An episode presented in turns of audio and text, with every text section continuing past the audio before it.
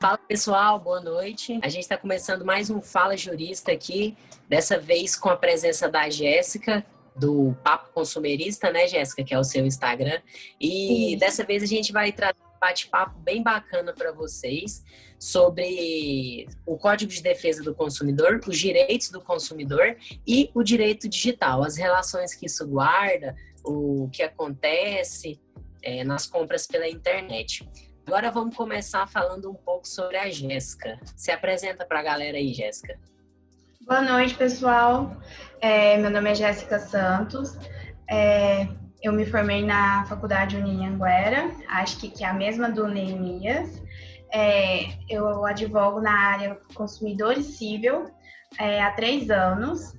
É, fiz pós-graduação em Direito Tributário e atualmente comecei também a pós-graduação em Direito Consumidor.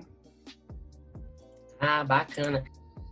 Jéssica, começando o nosso bate-papo aqui, né, sobre Código de Defesa do Consumidor e Direito Digital, é, o que determina o Código de Defesa do Consumidor para compras online, né? O que que o Código de Defesa de do Consumidor traz é, a respeito de compras realizadas pela internet? Bom, Neemias, a gente sabe que com o crescimento do e-commerce no Brasil, é, só tem sido possível é, estruturar devido a algumas cláusulas bem estruturadas do Código de Defesa do Consumidor. E, essa, e essas, essas cláusulas, o CDC, a função principal dessas normas não é somente proteger o comprador, mas também proteger a empresa. Porque no final das contas, interessa a todos saber que existem regras lógicas que regem as transações e que possam passar credibilidade, segurança para ambas as partes. Ah, sim, entendi. Ô, Jéssica, e no caso de, de, assim, acontecer de uma pessoa fazer uma compra pela internet e demorar a chegar, ou ela não receber, ou tiver alguma reclamação para fazer, é, como sim. que é feita essa reclamação? Então, Qual seria o, o meio, né, o melhor meio para fazer essa reclamação? A primeira coisa que você pode fazer é reclamar no próprio site da empresa é, reclamar com a, é, com a, própria empresa. Se eles negarem atendimento, é, você pode reclamar no site Reclame Aqui.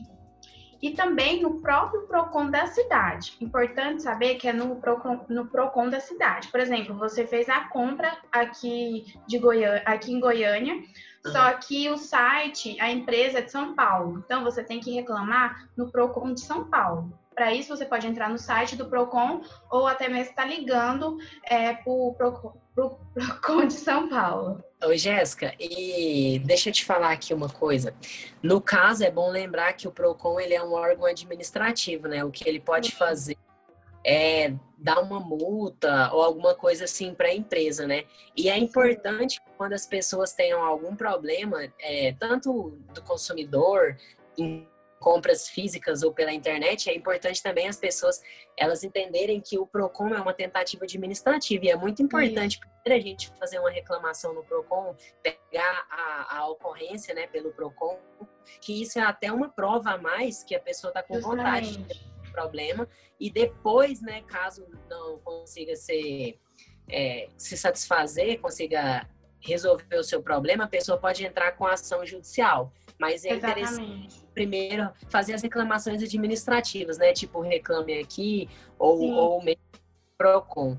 E eu queria saber também, no caso de quando tem aquela taxa de devolução, quem é responsável é. por essa taxa de devolução? É o é consumidor ou a empresa? Sempre é a empresa. Essa taxa de devolução, inclusive, aconteceu comigo esses dias. É, eu fiz uma compra de um vestido, ele chegou na minha casa, comprei pelo site e ele ficou grande. E aí foi a minha primeira experiência também, assim, é, com compras pela internet. E ele gera um código de logística.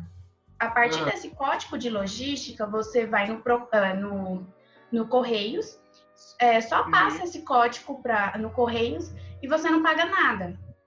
Essa taxa, quem tem que pagar é, é a empresa.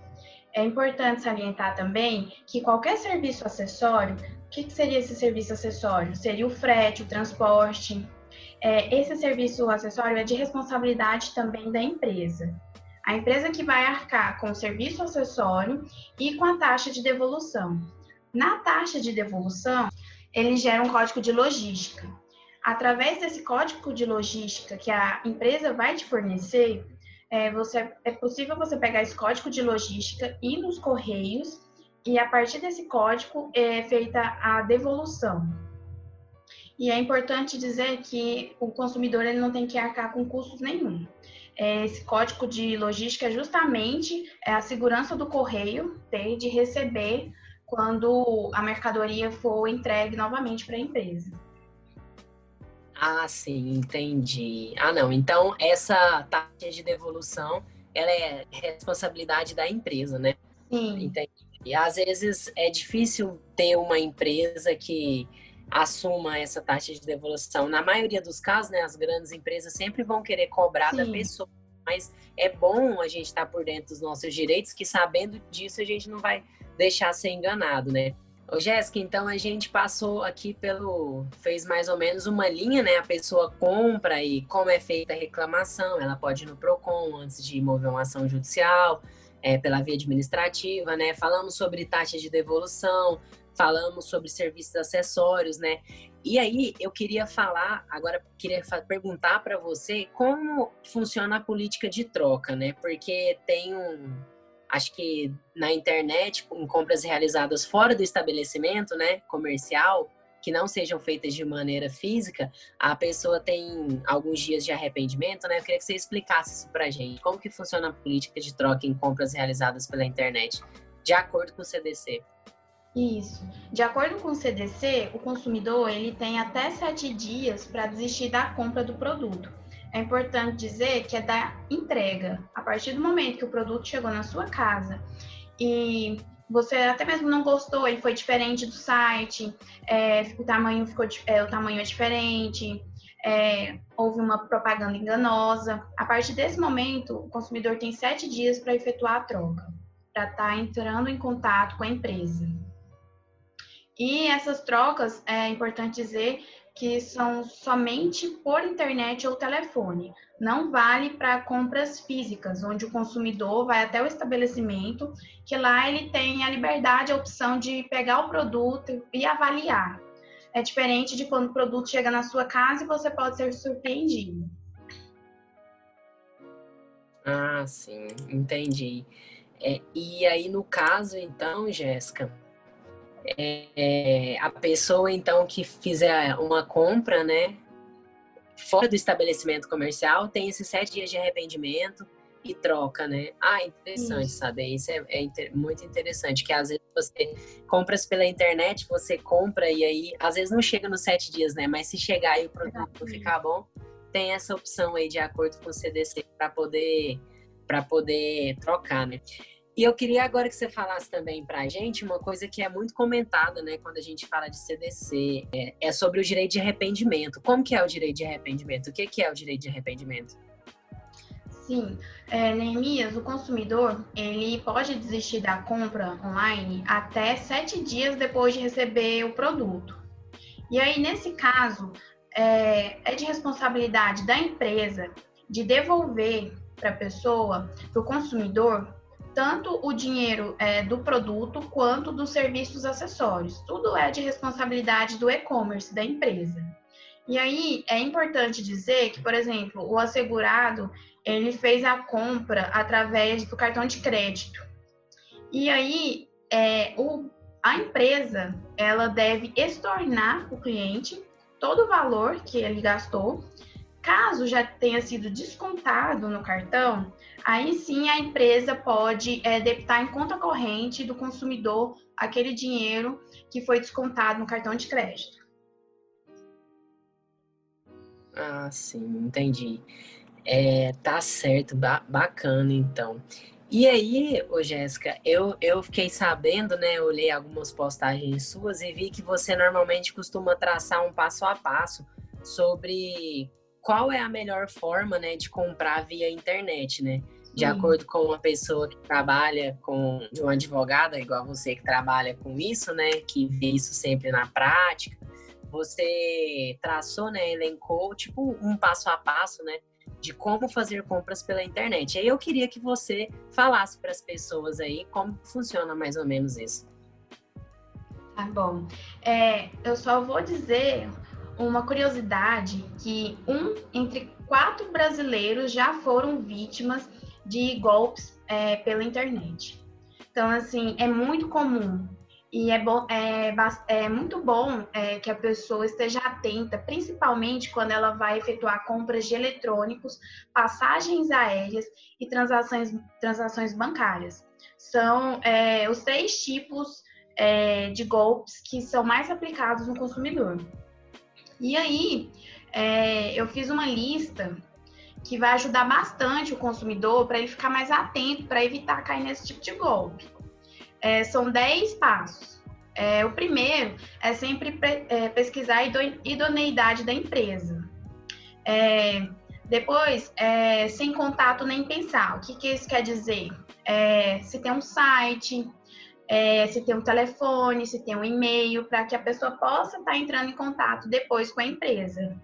Sempre ficar de olho na certificação digital, mais para frente a gente vai falar né, da nova lei de proteção de dados, a gente vai entrar mais no mérito, é, para tentar a qualidade dos textos, né? Porque geralmente essas pessoas escrevem de qualquer jeito. Claro que tem, né, mais especializados, mas assim, quanto mais detalhes você puder observar, melhor. Conhecer a reputação da empresa, se é uma empresa que a gente já sabe que ela tem é, loja física, é melhor ainda. Ou se a empresa é muito nova, muito recente, ver se tem depoimentos, é, olhar principalmente é, nos sites é, de é, olhar fazer uma pesquisa na justiça se não tem algum processo contra essa empresa, pedir indicações, é, perguntar para algum amigo, algum familiar se a pessoa conhece, já comprou naquela empresa, ler a política do site, quando a empresa, é, quando a, quando a empresa é honesta, séria, ela geralmente tem uma política de site. É, usar dispositivos seguros, né, como rede de Wi-Fi, 4G, tá atento para ver se tem aquela chavinha é, de segurança ao lado. É, fugir principalmente de, é, de promoções mirabolantes, que isso é o que mais acontece. Você, por exemplo, vai comprar um celular, o preço daquele celular é 4 mil reais, ah, ele tá por 1.500, 2 mil reais, já é para desconfiar, tá bom? É, e, e também, principalmente, guardar os comprovantes das compras, porque sem ele é quase inviável a gente fazer uma, uma reclamação no PROCON administrativa ou até mesmo ingressar com uma ação na justiça. É muito importante que as pessoas guardem os comprovantes de compras. Ah, bacana. E Jéssica, eu percebi que você estava falando aí, né, nesse passo a passo, para as pessoas tomarem cuidado com é, o site, né, que elas estão navegando. Se ele tem o cadeado, né, de segurança, se Isso. é um site com o domínio seguro. Tem sites na internet aqui, você pode pesquisar no Google, que eles falam se o site ele, ele é um site com um domínio verdadeiro ou não. Porque, por exemplo, hoje em dia está muito está é, tá acontecendo de forma muito corriqueira alguns crimes, né, cibernéticos, por exemplo, é, a emissão de boleto falso, eles é, pegam o tem acesso ao seu e-mail, vê que você recebeu um boleto, aí eles vão enviar outro boleto com um preço mais baixo, só que aí os números não batem, entendeu? Os, os últimos números de um boleto sempre é o valor que a pessoa tem para pagar. E cada banco tem o seu código de, de de boleto. Por exemplo, um boleto começado com 33, se eu não me engano, é um do Santander. É uma Isso. coisa mais ou menos assim que funciona. Tem o golpe do falso leilão. Normalmente, é, as pessoas fazem um leilão, um, um site de leilão, e na verdade é um site falso, né? Não é um site verdadeiro, as pessoas pagam, é, sequestro de dados, as pessoas Sim. colocam vírus no computador e sequestram os dados de uma empresa e cobram para poder pagar. Isso é, é cobram para poder devolver, né? Isso é muito corriqueiro, esses ataques da, da internet, spam, código malicioso. Então, é muito importante que as pessoas elas fiquem é, atentas, né? Um dos crimes cibernéticos também que está bem na moda, né? é o falso e-mail de sites de vendas online e o anúncio duplicado. O anúncio duplicado no LX, a pessoa copia o seu anúncio, né, e vende como se fosse você. Aí ela entra em contato, faz todo aquele esquema, né, ela até fiz uma live com o Vitor esses dias, tem no Fala Jurista aqui, é, no, no, Instagram do Fala Jurista contando a respeito. Mas um que chama atenção e tem tudo a ver com o Código de Defesa do Consumidor é o falso e-mail é, de sites e vendas online. A pessoa que ela recebe um, um e-mail com, com, promoções, igual você falou, que duvidosas, né, com preço muito abaixo. Sim. Então é bem importante as pessoas ficarem atentas. Tem também um que acontece que são sites de comércio eletrônico fraudulentos, ou seja, a pessoa faz tem um domínio que é www.casasbahia.com.br. Aí a pessoa coloca casasbahia.com, entendeu? Uhum, e as sim. pessoas acabam comprando, né? Então, depois que você compra, é muito difícil reaver o seu dinheiro de novo. Justamente. E a empresa, é, ela não tem nenhuma responsabilidade, né? Eu acredito que não. É, você sabe dizer se ela tem alguma responsabilidade? Primeiro passo é fazer o boletim de ocorrência é, quando você perceber que caiu no golpe. Uhum. E aí depois é, poder ingressar com uma ação de dano material com dano moral contra aquela empresa. E aí lá vai debater, vai ter um momento que a empresa vai poder provar se é ela ou não e se o juiz vai, é, vai passar a responsabilidade para essa empresa. Porque a empresa também, ela tem que ficar de olho é, nesses sites que estão aplicando golpes. Porque ela também tem que fiscalizar. Ela, é, por que, que ela deixou né, é, esses outros sites é, por aí? A empresa, quando é, geralmente quando é uma empresa grande, né? Geralmente acontece com empresas grandes esses golpes porque eles são muito procurados, principalmente Casas Bahia, Americanas, Magazine Luiza essas empresas elas têm uma assessoria jurídica muito grande por trás. Então, assim, é, elas também foram omissas, né? É, acontece muito também com faculdades. E elas têm a responsabilidade, sim, por trás disso. É discutível, não é 100% certo, mas que pode ser levado à justiça, sim. Ah, bacana.